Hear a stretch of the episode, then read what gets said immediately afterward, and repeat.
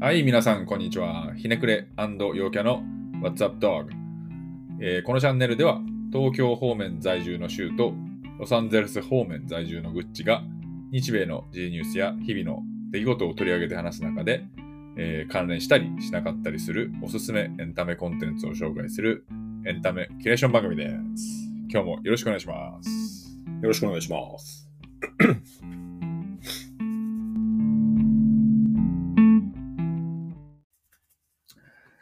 どうですか ?What's up, Dog ですよ。はい。あのーあれよね。えー、ゴールデンウィーク中なんですけど、今はね。どうですか日本ゴールデンウィーク。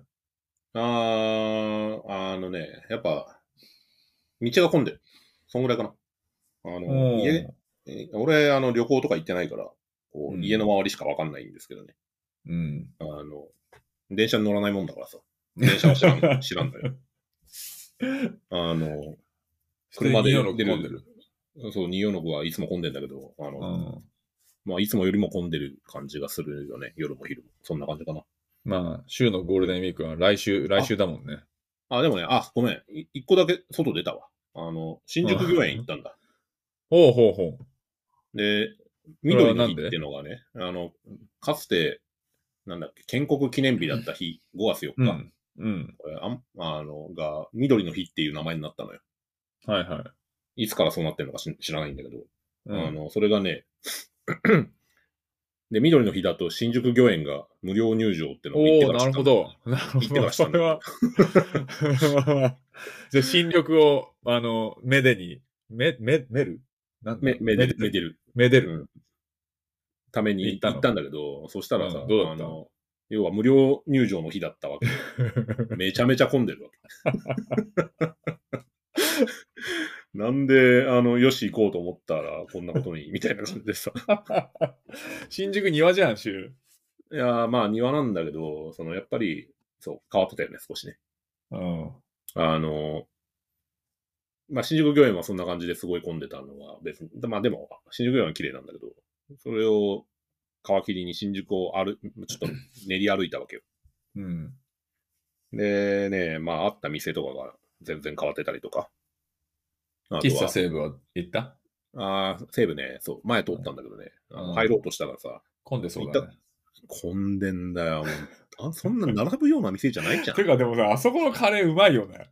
まいやだ覚えてるわ、うまいんだ俺。けどさそうまだうま覚えいてのるにさ。あんな店に並ぶで入るようなさ、そうあねの。マインドが理解できないわ け。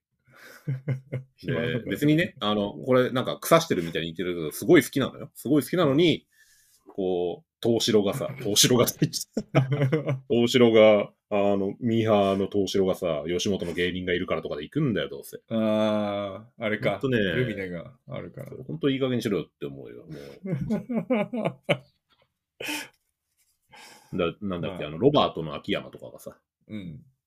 あの、ああいうああいうところで打ち合わせしててさ、へでーロバートの秋山ってなんか情報商材のさ、セールスマンのコントとかやってるの知らないやってるね。なんか見るね、YouTube で。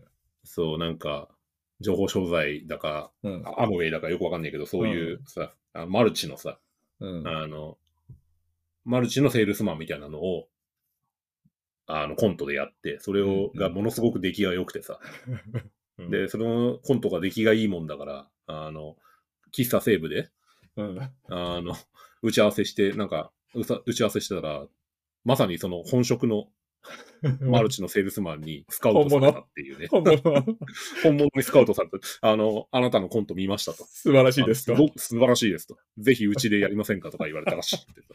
まあ、そういうネタなのかもしれないけどさ。さすがで、それが西武喫茶ってことまで行っちゃってる、あ喫茶西武ってことまで行っちゃってるわけだから、そりゃそういうなんか芸人のファンとかさ、お笑いのファンとかが行くようになるじゃん。そうほだんとやねめ。てほしいよ。だから、吉本が出る前から俺はいるわけで、そうだあねの、喫茶西部になねん。かさ、俺ら学生の時はなんか、 俺らみたいなやつか、いや、ちょっとヤクザっぽい人しかいなくなかった。 そうそう、だからあ の、島を荒らされてる気分なわけよ、こっちとしてはさ。そうだね。ヤクザと一緒だ。そう、だからもう本当ね、俺、未だに好きだしさ、そりゃ、空いてたら行きたいなと思うけどさ、うん並んでまで入りたいとは全然思わないからさ。あでもイライ、ラ秋山イライでラすするよなんか言うと、あの、一本グランプリってまだやってる日本。あれでさあー、知らあない。やってい。ないか。なんか結構こう、誰がきみたいな話、分かれるじゃん。誰のこう、芸風が好きかみたいな。一まあ本ネタのね。取り方みたいな。うんはいはい。うん俺結構秋山好きなんだよね。秋山とホリケンが好きって、あの、うん妻の愛ちゃんに言ったら、えとか言われて、なんで、笑いの、ね好みが違違う。うんだけど、みたいな。 笑いのツボが違う。あ全然違うんだけど、みたいな。はあ、そう笑いのツボね、そう、うん、それは確かに夫婦でも結構違ったりするよね。違うよね。うんわかる。俺は、なんか、なんだろうな。この前の M1、M1 とかが一番わかりやすいから M1 で言うけどさ。ああ、誰だっけ優勝したの。えーっと、なんだっけ。えーウエストランド。ああ、はいはいはいはいはい。悪あ口の、タイタンね、タイタン。まわそう悪口漫才あるじゃん。うん。あれが優勝 して、であみ見た見た見てはいない見。た見たあ俺、見てはい M1 ちゃんとあれだもん、あの、YouTube で上がったりちゃんと見る人だかないら。そうそうそう。で、俺は、その、前回の M1 もまた夫婦で見てて、うんうん。俺はあの、ウエストランドのネタに大爆笑してたの。もう終始大爆笑してたのね。うんで、俺はああいうブラックジョークとか好きなわけ。はいはいはい。でも、萌子はね、あ萌子って言っちゃっていいんだっけまあいいや。あの、妻はあんまりね、あの、そういうのがね、別に嫌いってわけじゃないあ、けそうどなん、だ。まあ、俺みたいに大爆笑とかするタイプじゃなくてね。うん。うん、なんか、面白かったよね、でも。おまあ、おつまんなくはないけど、そんな、 うんそんなかなとか言っててね。うーん、ってうん感じ。なるほどね。そういう感じだったかな。で、新そうです宿、か。まあ、いや、新宿の話長くなっちゃうからあれだけど、いいよ軽く新宿どうしたの新宿が。で、結局、その、並んでて、飯食い、飯食おうかっつって食えなかったからさ。うん。でどうしたの新宿、新宿なんてもう、ん通ることはまあ、多少はあるけど、遊びに行くなんてことほとんどないから、あの、うん飯はちゃんとしたもん食いたいなっていう話をしたのはね、いはい。はいはい。えーでも、そのいっぱいあるじゃん昔食った、そう、昔食ったもん食いたいじゃん。はいはい。で、何を食おう当かなてていい当てていい当てていいはい、どあ、どうぞどうぞ、はい。一発で当てる自信あるかもしれない。ほうあちなみに行ったことあるよ。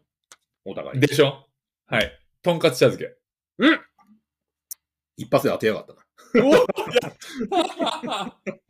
さすがもう20年一緒にいるとね、もう そうだね、まあ、大体行動パターンがわかるうよ。ん、俺だったらそうするかな、みたいな。 まあ、あ、の、そ行ったんだう、。とんちゃ、鈴屋のとんちゃをね、食いまし鈴た屋か、鈴屋。うんん。鈴ただね、そう、鈴屋もちょっと変わっててね。あれってさ、鈴屋の入ってたの、確か俺たちが行った時とかは、ずっと前だよもう 3, 三三階とか2階とかだったとそうだね。思うんだけうど、んうんもうね、あのビルって鈴屋のビルなのね、実は。あ、そうなんだ。うん。で、ただ、だから1階から3階まで好きに使ってたんだろうけど、もう今変わってて、ドトールになってたのね。ほで、ビルはそのままなんだけど、店鈴屋のうん本店というか、店舗自体はね、う。うん5階になってて、5階、上に行くんだ。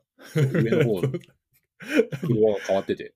うん。で、結局でそもの、貸し、貸しビル業、貸し、あの、不動産みたいなことやってるってことフロント、フロント業の方をやるようになってて、で、まあ店自体はあるけど、そう、絶対そっちの方が利益率がいいから。うん、儲かんだろうな。で、リニューアル、リニューアルっていうかなんか、あの、リフォームしててビル自体がね、うん。っていうのがあったりしてね、ああ、なんか時代変わっちゃったなと思っちゃった。うん。あの、贅沢にフロアを使っ たさ、あの、趣あるよね。趣が良かったんだけど、うん。なんか現代的な風貌になっちゃってね、うん。残念と思っちゃって。まあ味は一緒だったけどね。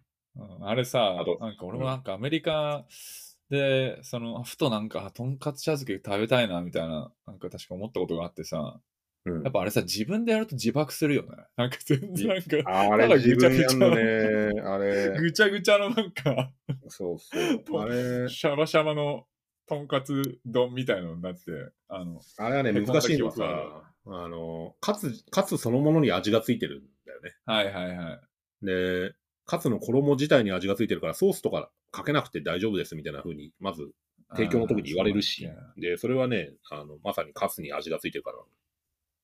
で、そなれるほどを自分で再現しようとするとかなり難しいんだよね。そうだよね。素人がやるような、あれじゃないよね。かといって、じゃあ普通のなんか中濃ソースとかをさ、かけても全然美味しくならないし。そう、多分俺それ、中濃ソースかけて、普通にお湯かけて。 そう、それが全然ダメよ。うん、あれ、そもそもその味が醤油ベース、からし醤油ベースなんだよね。なるほど。だから、中濃ソースとかはちょっと全然テイストが違う。っていう、まあそういう、食って分かった。事懐か実。しいな。行きたいな。今度行こうよ。うん。で、他には、あと、アカシアとか行こうとしたんだけど、うん。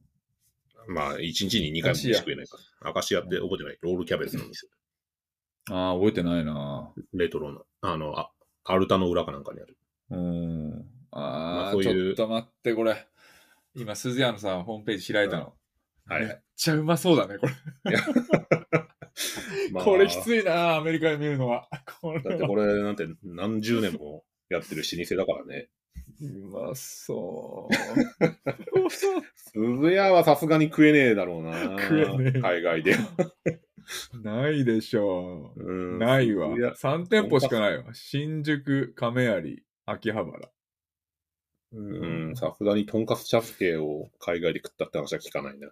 ね、ないわ。うんうんでも、とんかつ自体は結構、なんか俺の友達とかも、アメリカ人とかもそうだし、あとヨーロッパの方の友達も、とんかつはね、あの、好きって人多いよ。あ、そうなんだ。まあ、うんだから揚げ物まああと揚げ物好きだろうね。う。そうだね。うんあと、10年ぐらいしたら来ないかな。まあ来ないだろうまあ来ないな。あな。 まあ来ない。うん、来ないわ。はい。まあそうだそんなとこからね。うん。まあ、ゴールデンウいィーや、ク日の本は、出かけは。ゴ。ゴールデンウィーク、アメリカはないからさ、たださ、今日、これ撮ってるの5月5日じゃん。うん。 5月5日って、ちょっとその前に、5月4日って、メイフォースじゃん。え、英語で言うと。メインフォース。うんだからさ、あの、オフィスというか、その、仕事でさ、あの、スター・ウォーズの、May the Force be with you ってあるじゃん。あ、メイだ。メイだね。はい、はい。 May, May, じゃあ no, May the Fourth be with you ってこう、あの、フォースがあなたに、あなたと一緒にいますようにみたいな、こう、お祈りみたいのがあるわけ。もういいや、じゃあそれは忘れてくれ。俺、スターウォーズ見ないからよくわかんないんあ だよ。の、まあ、俺もあんま見ないんだけど、まあ、その、May the Force be with you が5月4日で、うん。で、5月5日はね、あの、シンコでマヨって聞いたことある。知らない。何それ。シンコでマヨって、あの、スペイン語で5月5日。マヨってシンコマヨがメイなの。マヨがメイなの。えシンコはでわかる。シンコは5、多分5じゃん。5じゃん。そうです。クワトルシンコだからシンコでしょ。で、シンコでマヨって言って、なんかメキシコ、メキシコだと多分祝日なのかな。で、うん、アメリカでもほら、メキシコとほら、あの、何近い。隣の国だから、うんアメリカでも、まあ、け休日ではないんだけど、その新コでマヨを祝うっていうのが結構なんか、まあカリフォルニアもそうだし、ニューヨークに行った時もそうなんだけど、こう、うんまあ、なななんかメキシコの休日ってなんか昔特別な日なの。うん、なんかね、今な、め、新興で前何やってるかって、ただひひたすら飲んでタコス食うみたいな、ただの言い訳みたいになってんだけど、うんあの飲んでタコスを食うための休日みたいまあ、高な。さ。だけ、ど、なんか 昔はなんか、なんだろう、なんか戦争で勝ったみたいな、どっかに勝っあて、ーあ、内で戦。 5月5日、う内ん、戦そのう日語呂がいいから、うん、語呂がいいから新興で前を平日、休日にして、タコスと、あの、コロナビールを飲むっていはいはうい休日。まあ、日本だって別にね、祝日の由来を全部覚えてるやつなんかいるわけねえしな。うん、そうだそもそもね。子供の日ってなんだっつう話だし。今日子供の日今日、うん5月5日は子供の日で。 ?5 月5日子供の日なんだ。あれそうだっけ ?5 新月3日だったような気がする。あれわかんない。もう、どっち、 もううんまたいつも適当なこと言ってると けいうかさ、もうそしたらもうさ、日本中の人がさ、そこ、なんか5月3日の祝日と5月5日の祝日スワップしてもなんか半分ぐらい気づかないんじゃないど、気づかないと思うよ。俺、俺がどっちだったっけって思うぐらいだからさ。うん。うん、まあ、あのどっちでもいいよ。まあ、はい。はい。まあ、そんな感じですかね。なんか、そういそういえば、あの、投稿してたよね。ああ、そう。あのーこれ、まあ、大体知り合いしか、し ほとんど知り合いだろ うから、あれなんですけそうど、だね Facebook に、えーっと、エピソード7、うんエピソード7じゃない、6かな。6だったか7だったかが投稿された段階で、あ、そろそろ溜まってきたからってことで、 7だね Facebook でし、うん、知り合いに聞いてもらおうかなと思って投稿したんだよね。うん俺もそれ便乗したわ。そうそう、見たでしょ。うんで、それをうん投稿したら、まあ、Facebook にいる人ってのは大体仕事の知り合いか、うん。昔の友達かしかいないから、うんうん。あの、まあ、その方々が見てですね、反応をいただいて、いいねとかね、あうんの、もらって、あ、ちょっとは聞いてくれてんのかなとうん。感じて、それがまあ嬉しいよね。いいよね。うん。俺たちの喋りもそんなになんか洗練されてないから、まあ そちょうっと恥ずかしいは恥ずかしいんだけど、そうね。恥ずかしさはあるけど、素人もあたるだし数。数字としてね、数字として、さ何回再生されてますってのは、まあ一応見れるようになってるから、それが上がっていくのを見るのはとってもモチベーションにやっぱなるそんだねうだね。うんう。っていうのがね、で、聞かれてるって意識があったら少しは上手くなろうっていうふうにもそうだ思ね。う思うだろうし。うんっ。てのでね、えーそれはすごくね、あの、えやってよかったねっていうのは、あと、とも俺たちの友達でリエってのがいてね。うんうん。うん。まあ、リエはさ、うん、とまリエってのはいてねって、こう、あんまりこう、聞き手を意識しなしすぎるのもよくないよな。硬いよ、硬い。うん そう、もうなんか、らまた前の言ってたようにライブ感がなくなっちゃうから、そうそうそう。 あんまもう、リエがどうしたの気にしない、うん、聞いてくれてるのは嬉しいけど、気にしないようにしていこうかってのはちょっとある。うんってのを踏まえた上ありで、あの、リエの話なんかしだしたら長いからさ、うんリエとレイジのライブ行ったなと思って、岩松さん と。そういやそれでこう、 そうそういう、なんか入力で、は話してほしくないこととか話しちゃいそうじゃん。うんうんはい、ごめんごめん。どうぞ。あんま、あんま触れるのやめようとしたんだけど、はいまあちょっとその中でちょっとだけフィードバックもらって、で、うんあの、俺が一番最初の回かなんか撮った時に、あのテストパイロットじゃなくて、あの、いエピソード1の時に、うん、俺、暗い漫画好きなんだよね、みたいな話したじゃん。うん。覚えてるうん。言っで、てたね。なんか、ワンピースとかみたいな、そういう誰もがそうだね読むような漫画よりも、だあんま読まれてないけど、そして、特にカタルシスがあるわけでもない暗い漫画の方が好きだっていうふうにね、言ったと思うんだけど、そういう需要もあるっぽいみたいなのをフィードバック見て思って、うんうん。まあ、それが本来の趣旨でもあるからね。その、うん、そう、マイナーなね、そして誰そうそもうそうそんな知られてないものを紹介。うん。うん。まあ、それだけでそ、 そういうコンセプトだけで200ぐらいタイトルがあるから頭おおかしいとは思うんだけど。うんうんで、その中でね、ちょっと、あ、じゃあ、かねてより、すげえ暗いし、全然明るくない漫画の中で、でもこれはすごく意味のあるっていうのをね、あの、気づいたものがあるのね。ほで、それを今回ちょっと紹介したいなと思っう。はいはい。てる。でですね、あの、Facebook にね、投稿した内容のフィードバックから、こう、思いついたのが、その Facebook ってさ、大体こう、昔の友達とか多いじゃん。うん。で、大体みんな年齢一緒、年齢とか年代とか一緒そじうゃんだね。うん生まれ。た。ミレニアル世代。そうそう。で、それを思うとね、あの、聞いてる人がもしかしたら、あのーまあ、同年代ぐらいが多いんだなと思うと、そういう同年代ぐらいの人に、あの刺さるものってなんだろうっていうのはをいはいねは、ちょっと考えたわけ。で、うんまあ、むなんていう作こ品れを始めるときから、うんこのポッドキャスト始めるときから、これは紹介したいと思ってた中の一つで、その年代に刺さるものの、あー代表的な、その暗い漫画 うんの、えー作品がですね、実はこれなんですね。その、さよならも言わずにっていう名前の。見して見して。はいはい。これちょっとまた。おおなんか、お、なんかいいね、そのカバー。おしゃれだね。え、いちょっと一巻ってこと読み切りあ。まあ、読み切りのさよならも言わずに、上野健太郎。健太郎。でですね、これを、これはまあ単行本で、この一冊限りなんだけど、漫画それ漫画なんですよ。漫画。うん。うん。で、これはね、あの、先に一言感想だけ述べるとね、うん。もう涙なしには読めないんだよね。う。おーで重いの重いね。かなり重い。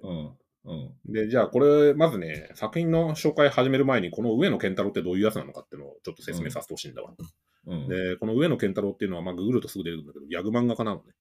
はいはいはい。で、ギャグ漫画家で年齢60歳ぐらいかな、多おーお分。で、この人、ギャグ、この人、ギャグ漫画いっぱいだかし書いてて、今までずっとギャグなんだけど、ーおー 上野健太郎の剣はこれあれだね。あの、健康の剣じゃなくて、健康の剣じゃない、あの、権限の剣かな。権限の剣ね。はいはい。うん。で、 このギャグ漫画家なんだけどね、あの、ギャグすごい面白いのよ。面白いんだけど、あんま一般受けするタイプのギャグ漫画ではないって感じかな。あの、はいはい。普通の人はあんま知らないと思う。マイナーな雑誌とか。でシュール系のしギかャもグっシてュことーまあ、シュうん、そうね、シュール系かな。どっちかって言ったらね。うんあとはパロデ町ィ田出身じゃん、この人。。それは知らんけ どごそれめはん。ごもう関係めなんウい。ィキウィキペディア開いたら思わず町田って書いてあったから、おおあ、ごめん、続けて。で、まあ、ギャグ漫画家なんだけど、さうん出してる作品も大ヒットってものはほとんどないんだけど、どちらかというとね、その、業界の中の人に受けるギャグっていうはい感じ。はいはい。はいだかはら、いまあ、うちは受けが結構多めのギャグし漫く画。ろうと受けみたいそうしたら、シュール、シュールギャグっていう感じ。な。はいはい。で、ただね、60まで続けるギャグ漫画家って、あの、そんぐらいな、まあ、若い頃からやってると思うんだけど、うん。ギャグ漫画家ってさ、すごく大変なのよ。うん。で、知ってるギャグ漫画家の名前挙げると、例えば赤塚不二夫っているじゃん。ああ。すごい一番有名なギャグ漫画家はいはいといえばギャグ漫画家の源流みたいな感じではあるけど、うんあの人もさ、その、まあ、知られてるし、作品も膨大だし、でも、破滅的な生き方をしてるっていうイメージが、まああ、あるあるある。。あるある。ですごいある。死んだ時もさ、あの、うん。すごいなんか大往生ってわけでは全然なくて、す創生してるわけだし、うん。まあでも友人は、あの、恵まれて、で、うんなんで恵まれたかっていうと、そういう人柄ってのが、まあ、ももちろんあると思うんだけど、っうん。ていうような感じだでだね。要するに人生的にはあんまり恵まれないのが、ギャグ漫画家の常っていうのかな。はいはい。そういう、あの、傾向にある気がするのね。うん。で、それはなんでなのかなっていうのは、あの、ある程度、まあ、世の中的な、この業界的な意味合いっていうのは決まってて、うん。あの、ヒットするじゃん、ギャグが。うん。で、でヒットするんだけど、ギャグってさ、ずっと新鮮で、ずっと人を笑わせられるものをさ、あの、うん常に新しいものを提供するってかなり厳しいとそう思だね。うん、厳しいというか、まあ、秋は早いからそういうのってのは、もう、生みの苦しみみたいので、こそうそうもう負のスパイラルに、うん。大変でしょ、うん。で、俺が思うそのギャグの、ギャグ漫画の立ち位置ってのは一体何なのかっていうと、えっ、とね、説明するのにすごく手っ取り早いのが、あの映画、ちょっと話全然別の方面からになるけど、映画でうさ、んスクールオブロックってあるでしょ、あれ、ジャック・ブラックのそうそう。見たでしょうん見たよ。あの、あれ見たよ名。作なんだけど、スクールオブロックの中でね、あの、先生になった時にさ、あの、生徒に物を教える時にさ、か黒板にさ、うん。音楽のジャンルをさ、樹形図みたいに書いてさ、あったかなうん。あの、うんハードロックってのがあってなうと。ん。うんうん。で、それで、これ、あの、プロレッシブロックってのがあってみたいな、はいはいはこい。ういろ んうな分かれていくんうん。話があった。で、あの映画すごくいいなと思ってたんだけど、うんうん。ああいうのを仮に漫画でやるとしたらどうなるかっていうのがあって、うん。漫画にもジャンルってのがあるんだよ。うん。ストーリー漫画、はいはい。ヒーロー漫画、うん。恋愛漫画、少女漫画、えー、うつ漫画。はいはい。で、その中でギャグ漫画ってのがあって、あるんだ。あーそのジャンルがあるんだ。まあまあまあ、ジャンルっていうか、それは俺が勝手に言ってるだけなんだけど、ギャ音グに楽もで言いろういろある。と、音楽で言うと何、生音ヒップホップみたいな。そうそう、ロックある、あ、違う違う、ハーそドロのッ、クある、みたいな。立ち位置が、立ち位置、その、ギャグ漫画の立ち位置としてはさ、こう王道じゃない、ああ、それ、そう。じゃあ、その話をさせてもらうと、うんギャグ漫画ってのはね、もう、俺に言わせてもらえば原初なの。うん。原始。原初。あの、漫画の原初。漫画のこと始め。おうで、漫画の原初って何かっていうと、あの、一番最初の世界に生まれ落ちた漫画の最初って何っていうのを、まあ人によっていろいろと定義異なるけど、俺は鳥獣ギガだと思ってるわけ。鳥獣ギガ。うん。鳥獣ギガって見たことあるでしょ、うさぎとカメカエルがさ。うん。え、ないない。歴史の、歴史だよ、歴史。日本 史だよ。まあいいや。あ鳥獣の、鳥獣ギガってのがあるんだよ。ああ、はいはい。ああ、はいはいはい。見たことあるでしょある。カエルとウサギの。これ、鳥獣ギガって言うんだ。そうそうそへう。え。で、鳥獣ギガで、これは要はカエルが擬人化されてるわけだよね。カエルやウサギが。で、それで相撲を取ったりさ、遊んだりしてるっていうのを描いたのが、これ漫画の現象だと、まあ俺は思ってるんだけど、で、これギャグなこれのは、これ、まあ要はギャグの範疇に入るんじゃないかなと思うわけ。はいはい。カエルがウサギと遊ぶっていう、うんそういうギャグを、こうう、ん。絵にして、おかしみを誘うってのが、はははうん、漫画の原書かなと。で、要するにおかしみを誘う、ギャグをするってことなんで。は。はいはいはい。で、まあもうちょっと時代が降りて、その、たたっと手塚治虫とかになっても、手塚治虫はもう、あの、最初は4コマ漫画とかから始めてるわけなんだけど、うん。 4コマはストーリーってもんが生まれたんだけど、うん。うん、どんどん話がずれてっから、 ちょっとサクッとまとめるけど、ん要するにギそうだャねグ、ギャグ漫画は、あの、 うんもう漫画を始めようって言ったらまずギャグから入るんだよ。はいはいはい。で、ただ、それは始め、誰でもできて、でも、すごく敷居は低いんだけども、現象なんだけど、瞬間の道でもあるわけ。瞬間ってのはいははいすげえ厳しい、険しい道うと、んうん。で、それはなんでかっていうと、さっき言ったようにだね、ギャグの新しいものを常に生み続け続る。ける、見続けるうん。その非常にことが難しいと。非常に大変なんだよね。はい。で、もうヒットさせ続けるなんてのはもう地獄の道のりなんですよ。うんうんうんうん。だってさ、同じ。苦いし、自分を苦しめていくことになりそうだよね。この、や、そう。そう。自分のギャグを超えるギャグを考えないといけないっていう、この。そう。そう。まさにそうう。ん。で、ギャグ漫画家ってのは大体もうその苦しみにね、常にさらされ続けるの。うんうん。で、ストーリー、ストーリー漫画とかだったらさ、あとはバトル漫画でも何でもいいんだけど、ドラゴンボールみたいなのはさ、もう新しい敵がどんどん現れてさ、そいつにうんいかに強くなって倒すかみたいなカタルシスをさ、満たし続ければさ、うん続けられるわけじゃん、続けようと思えば。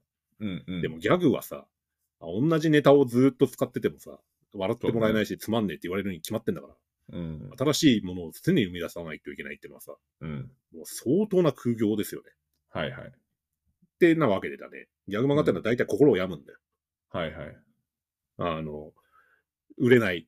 うん。で、売れ、一度売れてしまうと、それを売れ、超えるもの、もしくはそれに並ぶものをどんどん生み出し続けるっていう地獄のですね、あの道に足を踏み入れることになるわけで。はいはい。だからね、あの、ギャグ漫画家で、い売れてしまったギャグ漫画家っていうのは、大体ね、あの悲劇なんだ。悲劇なんですよ。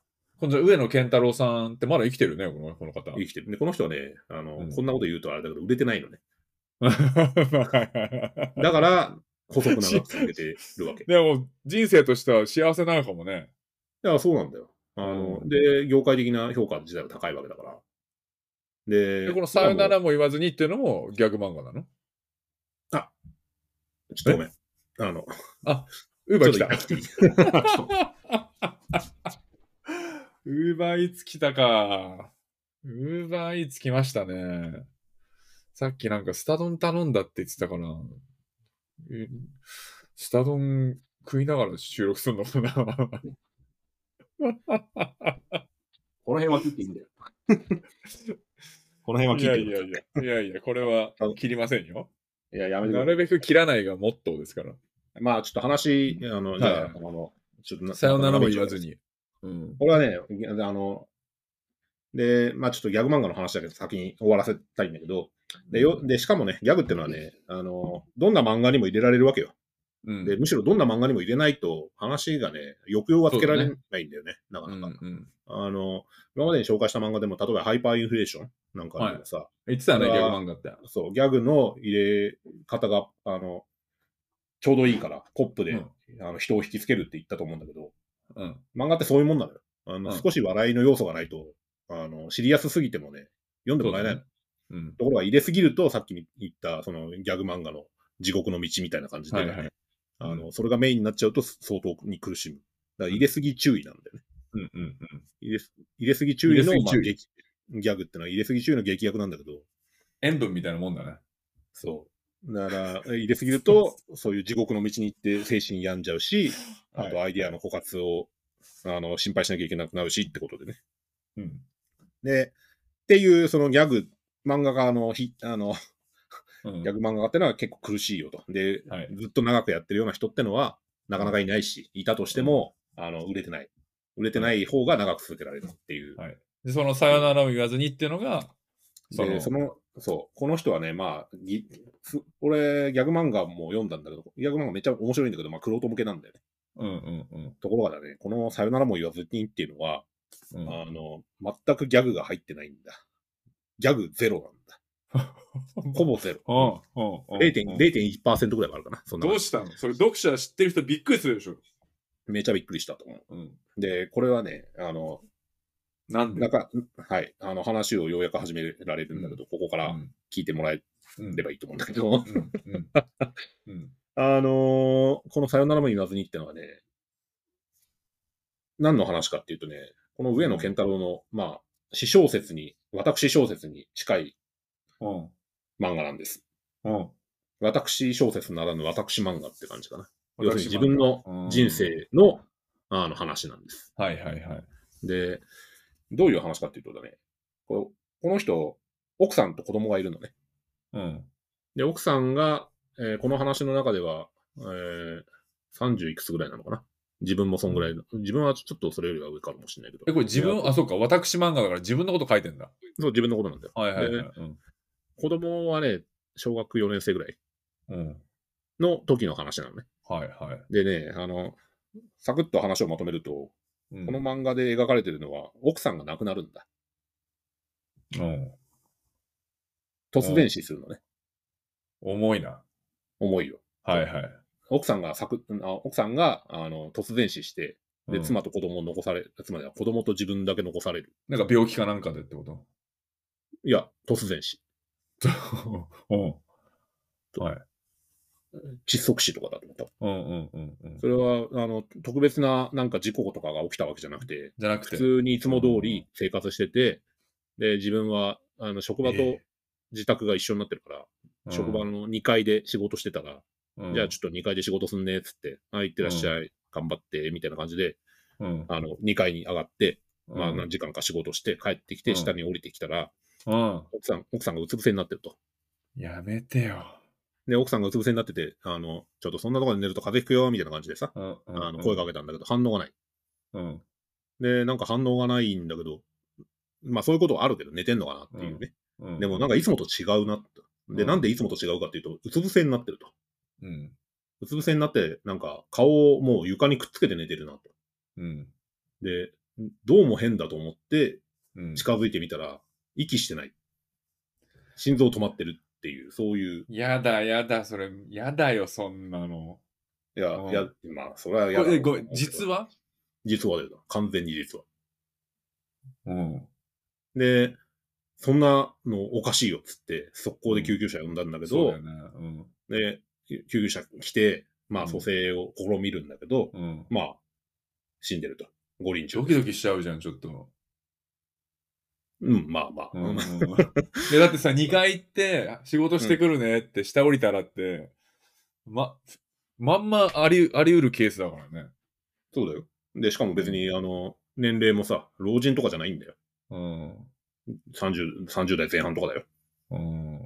で、こう、亡くなってね。で、それの、亡くなってから、その、その後1年ぐらいのうんうんうん話。を描いたのがこの漫画ななるほど。のね。で、これはなんで、じゃあこれをチョイスしたかっていうと、まず、うん俺たちの年齢が大体そんぐらいの値段年齢だと。そうだね。うんで、子供がいはい。できたり、子供がもう多少大きくなったりっていう年齢。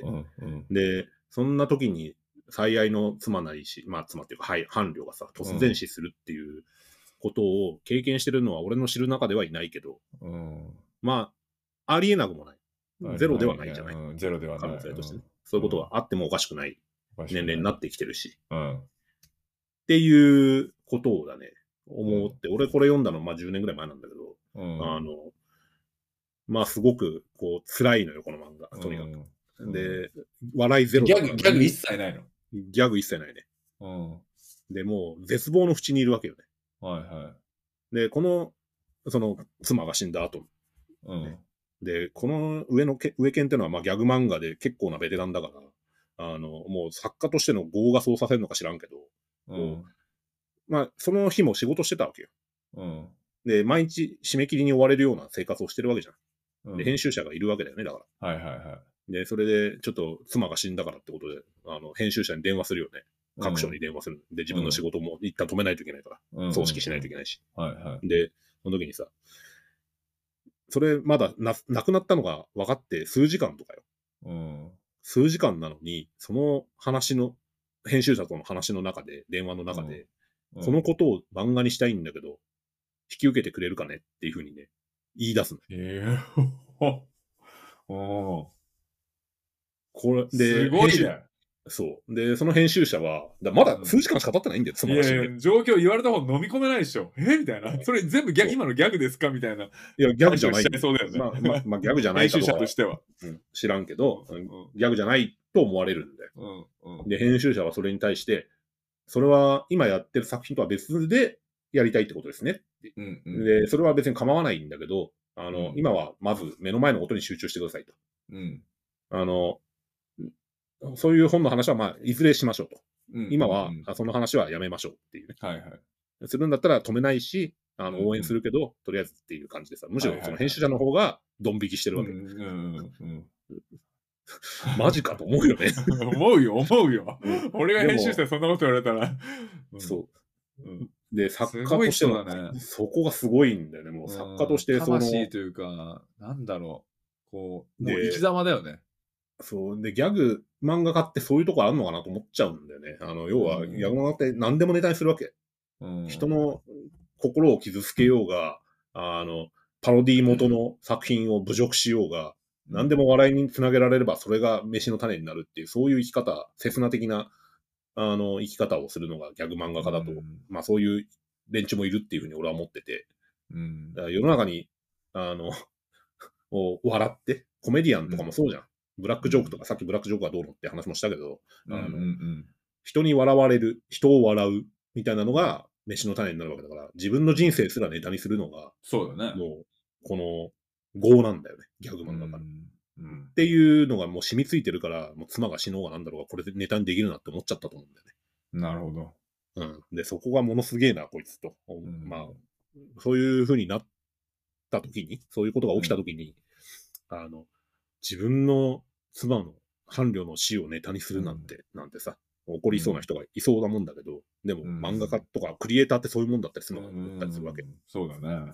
別に漫画家だけじゃなくて画家とかでもそうよ。うん。あとは、こう、ラジオパーソナリティとかもそうかもしれないよ。もしかしたらね。あと、あれだよね。あの、ミュージシャンとかも多分そうだろうね。そうそうそうそう。うんっていう風に思って、んさすがこうクリエイターの業として、こう妻うのん。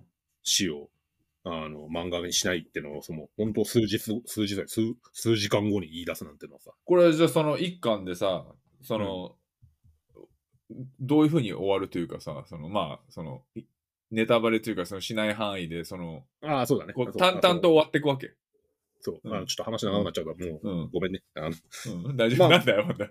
や、ん あの、最近ちょっとね、自分のうん放送を聞き返してさ、あ、長えと思ったりすることが結構あったもん 大丈夫だよ。反省してるんだわ。はいはいはい。それは置いといて、その、この話の概要としては今言った通り、えーうん妻が死ぬ、うんえー、1年、一年間の暮らし、うんその間のね、一年死んだ間後のの、はいはいはうんで、数年間の、で、さ一年間ぐらいで大体一区切りつくんだけど、うんその後、まあ、あの、ちょっとした後日談が入って終わりなんだけどね。うん。で、その間にいかにこの人が絶望にまみれてるかっていうのが、刻々とと、とつとつと語られるわけ。はあの、もう妻をいかに愛してたかってのを、はい自分はもうすごく自覚してるわけよね。い。うんでもう毎日、あの、一緒にいて、毎日喋って、で、うん仕事に行くような、あの、会社に毎日出かけるようなさ、仕事じゃないから、家で仕事してるわけだから。子供もいるしね。そうそう。もうう、ずっと家でいいるわけじゃんうん。基本的には。うん。取材ずとっとかで一緒にいたのよ。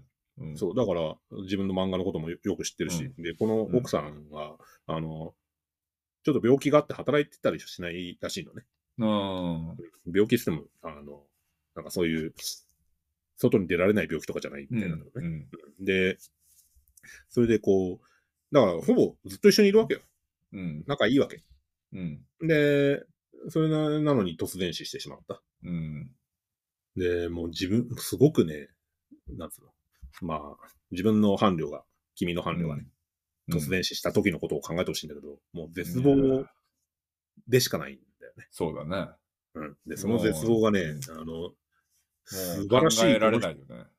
この人、画力が素晴らしいんだけど、ああの、絵がめっちゃうまいんだけど、あ。うん。素晴らしい画力で描かれていくわけど、その、もうん。う、重箱の隅をもう舐めるような形でだね、うんこう絶望を舐めていくわけなんだよね。描いていくわけなんだ。で、それがもうとてもね、あの、 一つも笑えないし、あうの、んこ見てる方も気がめいってくるんだけど、はいはいはい。うん。すごい辛いのがつめちゃめちゃ伝わってくるの、どのコマ見てうも。ん。うん。どれだけその妻を愛してて、うんで、それが亡くなったことがどれだけ辛いかってのが、はいもう、はい行動から、内容から、絵の、えー描き方から伝わってきて、うんうんこっち、まあ自分も絶望感に包まれる気がするわけ、読んでて。うん泣けるしね。うん。で、なんでそんなのを、あえて読むかっていうとさ、こう、 これはね、あの、来たるべき時のための保はい険はないはんだい。よね。ちょっと、ねまあ、俺ら練習じゃないけど、こ心をこ、そううう。ん。はあいの、準備なんだよ。はいはい。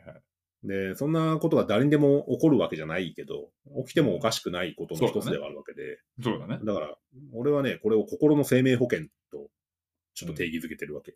なるほど。生命保険ってさ、あの事故が起こるとは限らないけど、起きた時に、はいせめてそれを、なんか、あの、癒せる程度のはい。金と時間が生まれるようにってことで書けるもんじゃん。そうだね。これはね、心に、その、そういう絶望的な事件が起きた時に心が壊れてしまわないために、はいはいはい。あの、 あらかじめそういうのを疑似体験しておいて、保保険をかけておきましょうっていう、そういう作品だと俺は思ってる。そう素晴らしいね。週、え心の生命いつから保険の営業マンになったのいや、うん。ちょっとでそれは読ん、俺読んでおいた方がいいのかなだって、読みたいな、自読分みたいけ自ど分の怖いなって感じ。自分の伴侶、うん、まあ、子供の方が、ま、もっと絶望かもしれないけど、うん自分の伴侶が死ぬことより重い絶望ってさ、いやなかなかな考えつかないと思わない。。なそういでしょよ。そう。で、それを、ものすごい描写力と、うんえー、あと、読みやすさと、あうと、ん絵の力でう疑似体験させてくれる作品なわけ。んなるほど。うん。その喪失感や絶望だね、悲しみをだね。あの、自分のことのように感じられる。淡々とそのい一年を書いていくっていう漫画なんだ。これなかなかないよ、こんな漫画。うんえーまあしかも小説ならね、実話だからね。うん、小説なら、うんまああー、他になくもないんだけど、漫画はんそんな見ないね。うん。うん。っていうんでね、これをぜひね、こう、同じぐらいの年代の人にね、うん。まあ、読んでほしいっていうか、読むのはどうだろうってでも勧知めたいっておいてほしいってことだよね、多分。知っておいて損はないし、もし読みたかったらもちろん手に取って読んでもいいし、まあ、その、そそれこそ保険だからさ、こう。う、そう。備えとく。あのねほんとうん本当もうこれ読んでなんかも う、胸が痛み続けるんだよ。うんでもこれね、読最んどいて後まで読んでもさ、最後まで読んでもやっぱ痛み、痛みを、やっぱこう、あーって感じ。うわとね、うん俺いつも結構ネタバレしちゃうけど、ーこれに関してはネタバレしない方がいいかなと思う。うんオッケーオッケー、はいはい、そうだね。一応、その死ぬってのは間違いないことなんだ。もう、はい、はいはいはい。うんあの、最初の段階で、かなり早めの段階で死ぬからさ。はいはあいはいのしょうがないんだけど、その後どうなったか。さっき1年間ぐらいを描いた。で、その後ちょっと後日談がっていう話あったじゃない。うんで、その後日談がまあ、落ち話の落ちというか、この漫画の最後なんだけど、それに関しては、まあ言わない方がいいかもしれないね。はいはいはい。ただ今も、まあ元気でギャグ漫画家やってるから、うーん。うん、この人が自殺未遂したとかではないんだけど、なるほどね。はいはいっていうわけで、こなるほど。今日ちょはっとね、なんかすごくいい、いい、なんだろう。う、行くは ない、ねう。んまさかこ、れかなり重いから。まあでもその紹介する漫画としてはすごくこう、意義のあるというか、俺も全然知らなかったし、うん。うん、上野、えー健太郎さんの、健太郎うんえーさよならも言わずに。うん。ただね、で、最後これにさ、ちょっとだけアマゾンとかで買えるの店で買えるの変えるよ。買える売ってるよ、普通に。うん。あのまだ絶版でもなんでもない。で、うん電子書籍もあるかな、うん俺は本で持ってるけど、うん。あるかもしれない。で、はいはい。最後にちょろっとだけ付け足すと、うん。この上野健太郎ね、マジ肝が太いんだけど、うんあの、これは単行本化されたわけ。だから単行本化されてるから結構経ってからなんだよね、うん。話としては。2、3年経ってから、はいだはけい。ど死んでからね。うんその時にさ、単行本化されるんで、いついつ発売ですみたいなのがあるじゃない。うんで、この人ツイッターとかそういう広告、広報活動も自分でしてるけど、あやってんだ。うん自分がその時にやってる連載漫画があるわけだよ。うん。うん。ギャグ漫画じゃん。はいはい。で、そこの中で、今度さよならも言わずにが出んだよなみたいなね。自分の漫画の単語が出るんだよなって。これなんか、売れるために、なんかネタ漫画書いた方がいいかなみたいなことを言ってるわけ。わかるれ、もうここんんなな生さっ粋のギャガーじゃん。もそう、もううさ、業をちょっと通り越してるわけ。自分のその人生のすべてを、愛と絶望のすべてをぶち込んだ作品をさ、あの、広報活動をするのに、それをギャグにして、ネタにしてるんだよ。す ごい。もうね、ももう、これは、なんつうのかな。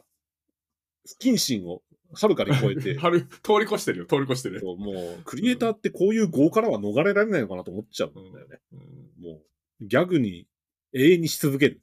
うんまあ、で職業病とかって言っちゃうとすごい軽いけど、でもしそういうことなんだろうね、その、生き様というかさ、そうなんだそよ。の、そういうもう思考のプロセスででね、こううんなん行動していくっていう。まあ、ギャグ漫画っていっぱい、ギャグ漫画家いっぱいいるんだが、その中のね、俺の心に刺さった一つの文句としてね、なんか鳥ミキっていう漫画家がいいんだけど、その漫画家がね、昔言ったことがあるんだよ。あの、世の中にギャグにできないもんなんてないんだよと。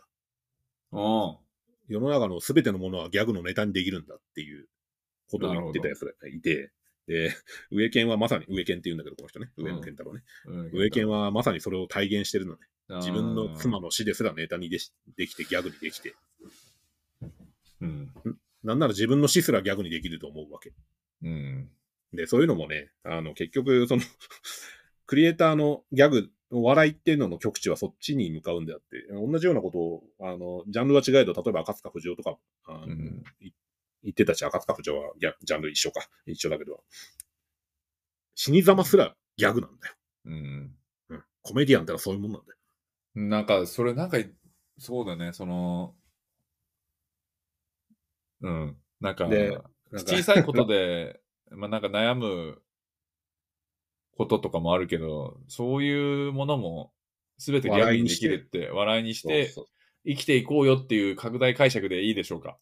そうそう そう。チャップリンとかさ、そうだ、チャップリンだ。そうだ。うん。ラライフイズビューティフルとかでもさ、うん、あのうんグイドがさ、主人公のグイドが、はいはいはい。子供を笑わせながら死んでいったでしょ。そうだね。もう。だからあれはこ悲しいね。う笑いましょうっていうことなんだよね。はいで、ギャわかりグまのしたじゃあ今日ちょっともう長くなっちゃったんで、はい。はい、ここれはぜひ、はい、じゃあ上野健太郎さんの、えーさよならも言わずにはい、ですね、はい、ぜひ手に取ってみてはいかがでしぜょひうか。読んでみてください。はい。はい。ということで、今週はこんな感じで、はい。はい。ではまた来週。